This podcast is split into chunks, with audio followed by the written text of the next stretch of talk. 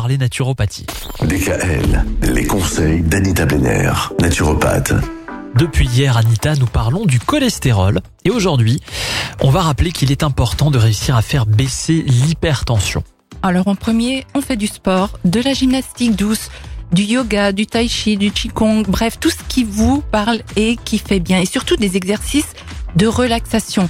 Il est important de bien dormir, donc pour faire baisser cette fameuse tension artérielle. Buvez des infusions qui décontractent, comme le tilleul, l'orchidée millefeuille ou l'aubépine. Faire baisser sa tension artérielle consiste à réduire également son apport en sel et à limiter la consommation de produits transformés et d'alcool. Mais aussi à augmenter la consommation de certains aliments comme les fruits et les légumes, surtout ceux qui sont riches en potassium.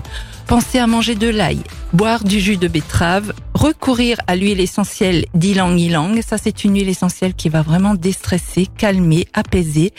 Et il faut se masser bouger suffisamment et surtout réduire le tabac. Alors réduire le stress en prenant du temps pour soi, en méditant ou en allant se promener ou pourquoi pas se plonger dans la lecture ou le tricot, que sais-je. Mais il est indispensable de se détendre avant que le stress ne devienne chronique.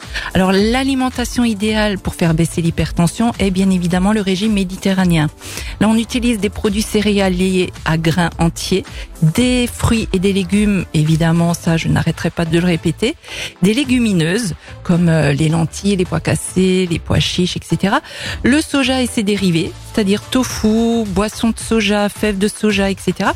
L'huile d'olive et l'huile de colza, les poissons gras et les noix, c'est-à-dire les oléagineux, amandes, noix, noisettes. Tout Mhm. ça, ça va aider à faire baisser l'hypertension. Mais c'est très important, avant de diaboliser le cholestérol, je le répète, faites baisser l'hypertension avant tout. D'autant que quand on parle de cholestérol, souvent on dit qu'il y a le mauvais cholestérol, Hmm. mais il y a aussi le bon cholestérol. Tout à fait, Eh on justement. demain. Mais oui, on va Voilà. distinguer euh, les deux demain.